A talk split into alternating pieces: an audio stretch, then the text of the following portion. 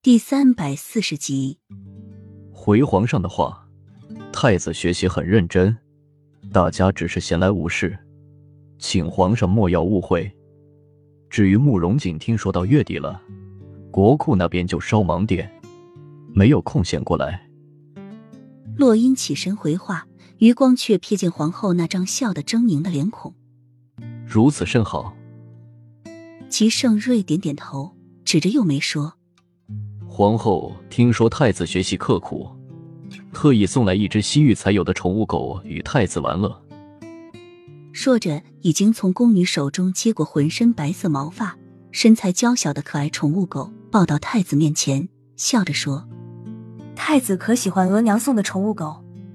这狗可乖了，也特别的好玩，还会数数跳火圈呢。”小戏抬起眼眸，一双迷人的桃花眼中溢满冷笑。停下笔，我喜欢藏獒。在座的人都愣了下，皇后却笑得更加谄媚了。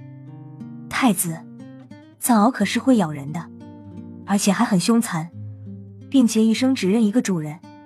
这只宠物狗泥就很可爱，太子无聊的时候可以和狗玩一玩，乐一乐。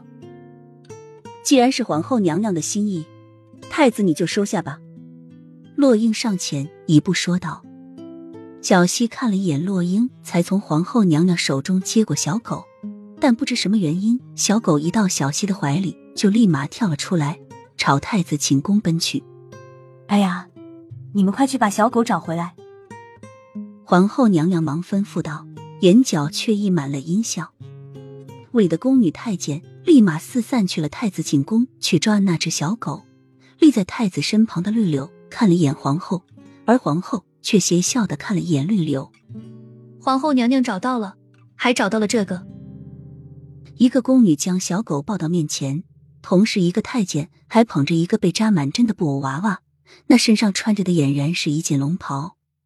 众人皆是一愣，全部紧张起来，所有的集中力全部在这个布偶娃娃身上，而洛英更是震惊的看着那个布偶娃娃，这个哪里来的？